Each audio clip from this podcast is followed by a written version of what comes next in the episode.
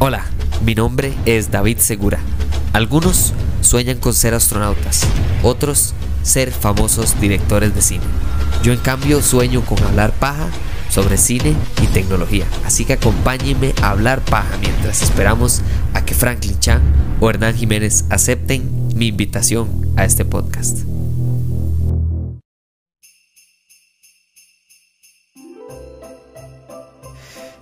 En mi primer trabajo jamás, nunca se me olvida que trabajé a la par de un gringo, era un call center por supuesto. Había un gringo que trabajaba, era un gringo ya, Marro Chemics, y él juraba que él hablaba español. Y entonces me acuerdo que llegamos a hacer el amigo secreto y el mal le toqué yo. Y les voy a desear lo mismo que me deseó él a mí cuando me dio el regalo. Felicidades Navras, decía el gringo. y desde entonces todos los compitas de ese trabajo, todos nos felicitamos el 25 de diciembre diciendo Felicidades Navras. Porque así es ese man. Que por cierto tenía un tatuaje que decía que significaba Peter Beta. Todo un personaje, señores. Pero igual que él, ese personaje nos deseaba a todos una feliz Navidad. Yo les deseo una feliz Navidad a ustedes, a sus familias, a sus amigos, a sus profesores, a la hermana, el primo del vecino y a su mamá. El 25 de diciembre, además de ser una fecha muy familiar, también es una fecha para hacer plata en películas. Y entonces que quise hacer algo diferente. Mucha gente habla de películas navideñas, de las 10 películas navideñas, de las top películas navideñas, de los grandes fracasos navideños, de los... No, yo quise hablar este 25 de diciembre de las películas navideñas que, o sea, las películas que salieron en Navidad. O sea, que se les ocurrió sacarlas en Navidad porque es una época en la que muchas personas tienen el tiempo y por dicha también el dinero para poder ir al cine ir al cine como una persona rara que tiene un podcast o que tiene una práctica extraña como yo de ir solo al cine, no es tan caro. Pero si usted es una familia de, no sé, cuatro, mamá, papá, hijo, hija, entonces de, de repente una entrada al cine se convierte en cuatro y unas palomitas se convierten en dos o en tres y entonces ya se pone cara la cosa. Y el 25 de diciembre tiende a ser una época en la que películas que normalmente harían y les iría bien en el cine, de repente les va muchísimo mejor. Y para prueba, por ejemplo, el Star Wars, que históricamente no salía el 25 de diciembre, pero salía en épocas navideñas porque la familia se iba al cine a ver estas películas y de repente era un requete, requete éxito enorme. Entonces, van en orden no de cuánta plata hicieron, a pesar de que ese es uno de los rubros importantes por los cuales elegí que salieran el 25 de diciembre, pero principalmente estoy hablando de calidad de estas películas que salieron el 25 de diciembre de sus respectivos años, que para mí son de las mejores películas que hay y por encima de solo la calidad que tienen, también hablemos de lo impresionantemente buenas, bien que les fue más bien en, en taquillas, ¿ok? De número 5, de número 5 eh, le fue excelente, le fue increíble, le fue muy bien, pero además de eso es una película que a mí me encanta y me fascina específicamente del lado que todo el mundo sabe que es lo que yo más analizo en películas, que es la música, el soundtrack, la temática musical, el uso de música para básicamente envolverlo usted en un mundo, pero también para el 25 de diciembre del año 2009 no era un año tan, tan, tan grande para un actor que acababa del año anterior salir a la fama después de, un tiempo oscuro en su vida, que es Robert Downey Jr. En el 2009, 25 de diciembre, marca el lanzamiento en taquillas de una película que costó 90 millones de dólares hacer, Sherlock Holmes. Sherlock Holmes, la música icónica, el reparto con Jude Law y, Sherlock Holmes, y eh, Robert Downey Jr. O sea, es una excelente película. La verdad es que a mí me pareció muy buena. Tal vez la única debilidad puede haber sido que el villano, eh, a pesar de que el actor es increíblemente bueno y como villano es excelente, por cierto, es, el villano de Shazam también. Me pareció que era un poco muy cliché para, para Sherlock, ¿verdad? Como que no, no le llegaba en inteligencia, más bien era como más bien un carajo que estaba tratando de engañar. Y, no, no, no me convenció tantísimo. Pero la película fue un éxito rotundo, salió el 25 de diciembre, costó 90 millones hacer y a nivel mundial recaudó más de 524 millones de dólares. De nuevo, todos saben la regla, para que una película sea exitosa, más o menos tiene que recaudar por lo menos el doble de lo que costó hacerla. Número 4.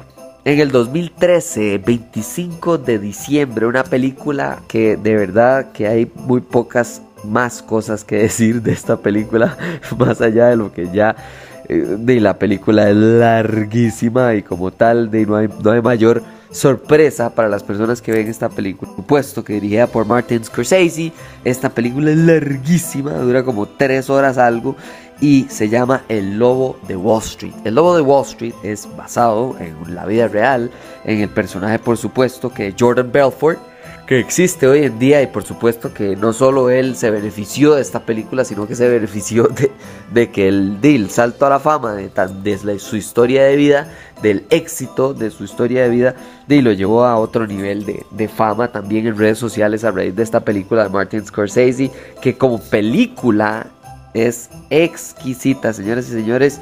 De verdad que Martin Scorsese con el Lobo de Wall Street, que costó, por cierto, carísima. Bueno, también es que grabaron tanta película que cómo no va a salir cara. Pero bueno, 100 millones de dólares invirtió Martin Scorsese en esta película para recaudar 406 millones a nivel mundial. La verdad es que Leonardo DiCaprio, Margot Robbie, Jonah Hill, Matthew McConaughey, de esta película sale el icónico. Esta vara que el madre se pega en el pecho y que todo el mundo, según Matthew McConaughey mismo, todo el mundo cuando se lo topa él en la calle le dice, pero para mí esta película es y siempre será un rotundo éxito del 2013, 25 de diciembre. De verdad que esta película, a mí, yo no me esperaba una buena película por el hecho de que es que no me gusta tantísimo apostar en las, las películas tan largas. Pero la verdad es que fue sorprendente eh, lo atrapante que es la historia de este más enfermo, drogadicto, eh, eh, adicto también a su trabajo, adicto a un modo de vida, es, una locura.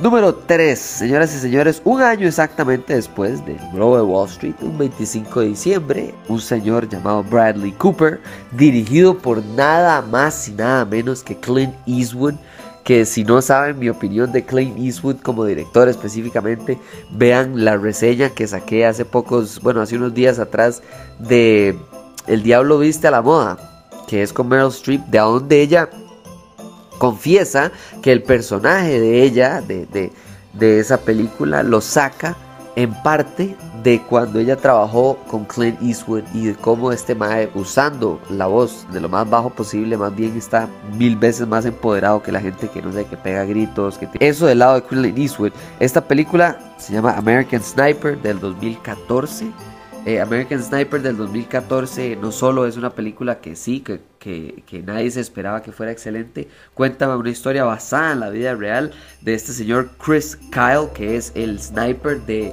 el sniper de eh, la milicia estadounidense con más asesinatos a su nombre y de lo negativo el trauma, lo retador, lo difícil, lo traumatizante que es básicamente para él el éxito lamentable de, su, de su trabajo. De, el más se mete a la milicia, se convierte en sniper y se convierte en el sniper más exitoso eh, eh, en la historia de, la milicia estadounidense y eso para bien o para mal. Bueno, juzgue usted, vea la película. Clint Eastwood de verdad que la hace lo más cruda posible para que usted le toque decidir qué tan éxito o qué tan fracaso es la vida militar de este pobre hombre 58 eh, millones de dólares invirtieron Clint Eastwood y compañía en esta película para recaudar, oiga bien, 547 millones de dólares a nivel mundial. Nominaciones, premios. Esta película fue un éxito rotundamente loco. Y creo que, de, no sé si es de probablemente el sesgo de mi edad o de los años en los que más eh, ya iba al cine como, como crítico, como crítico, como persona que de verdad analiza las películas a profundidad. Pero dos años antes, es decir, vamos casi que como contando, ¿verdad? Ya hablamos del 2009, ya hablamos del 2013, del 2014, ahora devolvámonos al 2012. El 2012 marcó el 25 de diciembre una película que de verdad que para muchas personas no tiene ni una sola debilidad en su guion, en su reparto, en su dirección, en su, no sé, soundtrack, en absolutamente todo. Para mí es una película que disfruté como nunca haberla visto en el cine, pero que también acepto que desde entonces la he vuelto a ver quizá una vez porque me salió en algún lado y estaba, no sé, viéndola en tele o alguna hora así, pero nunca la he vuelto a ver completa porque me atrapó, sí, la disfruté un montón, la recuerdo bastante, pero no es una película de esas que uno dice, uy, qué bueno, no sé, sentarse con, no sé, un cafecito o lo que sea, a ver esta película. No, esta película es un toque pasada de, de, ¿verdad? De mayores de 18 años, que es Django Unchained. Django, y supongo que desencadenado. Quentin Tarantino saca esta película, por cierto, con Jamie Foxx, eh, con Christoph Waltz, con Leo DiCaprio Kerry Washington, Samuel L. Jackson, o sea, el reparto deje de contar, o sea, es increíble. Pero la película, por sobre todo, lo que me encanta es que se trata sobre un esclavo libre y un alemán loco que deciden básicamente que ser bounty hunters. Claro, la locura de en esta época un esclavo que sea libre lleva a la trama de esta película a ser cada vez más cruda, ¿verdad? Porque él ve a su alrededor de personas que, dos lados, uno, un esclavo que quiere ser esclavo y del otro lado esclavos que no quieren ser esclavos y él en medio de este caos. Django Unchained, igual que el lobo de Wall Street, la verdad es que fue carísimo porque al parecer la producción de esta película no solo fue muy cara, sino que grabaron muchísimas más escenas de las que salieron en la película. Si la película ya de por sí es de casi tres horas de larga, es extraordinariamente detallada el, el reparto. Hay entrevistas de Jamie Foxx de cuando él se dio cuenta de la calidad de actor que es Christoph Waltz y de lo diferente que es él, de cómo un actor eh, eh, ve la actuación y el arte de la actuación de una manera tan diferente a como él la ve, porque él no llegaba aprendiéndose todo el guion de ese día, sino que se aprendía líneas para X escena nada más y después se aprendía las de la siguiente escena y en medio lo único que se enfocaba era en los gestos que iba a hacer, en el personaje, en meterse dentro de este alemán que está trabajando con un esclavo negro. Entonces e, es, es toda una trama increíble de una película loca, enferma, que por cierto Leonardo DiCaprio en serio en la escena en la que se raja la mano con la copa o creo que es con una copa que el man rompe eso pasó en la vida real, eso no son efectos prácticos ni digitales. En serio, el más estaba desangrando en esa escena. Pero actuó su vida y fue, es una película exageradamente buena. Si no la han visto, por favor véanla. Si ya la vieron, no la vean de nuevo. Porque para mí fue suficiente con verla una vez. Y esto nos lleva, ahora sí, devolvámonos muchos, muchos años, es más, una década atrás del 2012. Estamos hablando del 2002 yo no sé cómo no he hablado más de esta película. A mí me fascina esta película. Hoy creo que es un festival de películas de Leonardo DiCaprio, porque bueno, esta más bien es dirigida por Steven Spielberg, es una de mis películas favoritas de Steven Spielberg. En el 2002 sale Atrápame si puedes, Catch Me If You Can, basada en el libro que cuenta la gesta histórica y famosísima de Frank Abagnale Jr., en el cual él empieza siendo fraude más grande del mundo. Él, lo que hace es, por supuesto, que estafar al sistema, a cualquier sistema, el sistema médico, el sistema de piloto. Él se hace pasar por todos los personajes habidos y por haber y termina ayudándole al gobierno de los Estados Unidos a mejorar el sistema de cheques bancarios para que no existan tantos fraudes por cheques. Este carajo de verdad que la historia era digna de una película. Yo no sé cómo se esperaron hasta el 2002 para hacerla, pero Steven Spielberg de verdad que sacó del estadio este nivel de película. Esta película costó solamente 52 millones de dólares hacerla y generó más de 352 millones de dólares. Salió de nuevo un 25 de diciembre del 2002 y la verdad es que el nivel de actuación de Tom Hanks, con Leo DiCaprio, con Christopher Walken, Martin, Street, Martin Sheen, perdón, Amy Adams. O sea, es, un reparto, es una locura de reparto, pero por encima creo que la dirección de Steven Spielberg, el uso de la música, me encanta el enfoque que siempre le da Steven Spielberg en sus películas a la música, porque es que no es solo que la música sea importante, sí, por supuesto que la música es importante, pero es que John Williams no falla, señores, o sea, John Williams es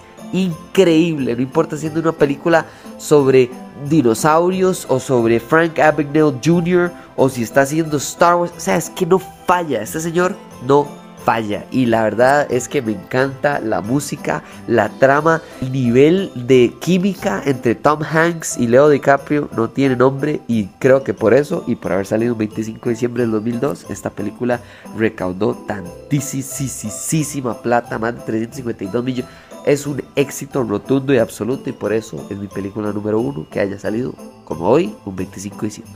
Muchísimas gracias por escuchar este episodio, por disfrutar la Navidad con Hablemos Paja. Se vienen buenísimas cosas el próximo año. De verdad que les tengo un sorpresón de episodio que se viene sobre un proyecto costarricense. Eso es todo lo que les voy a dar de pista. Ojalá les guste muchísimo. De verdad que este tema que me pareció bastante diferente. Porque veía todos los temas de podcast y de YouTube y de TikTok y de todo el mundo está hablando del 25 de diciembre de una manera que es muy tradicional, ¿verdad? De películas navideñas, de películas románticas navideñas o de películas de fracasos en películas navideñas. Y yo quería hablar de la fecha del 25 de diciembre. Muchísimas gracias por escuchar este episodio. Vamos la próxima. Chao.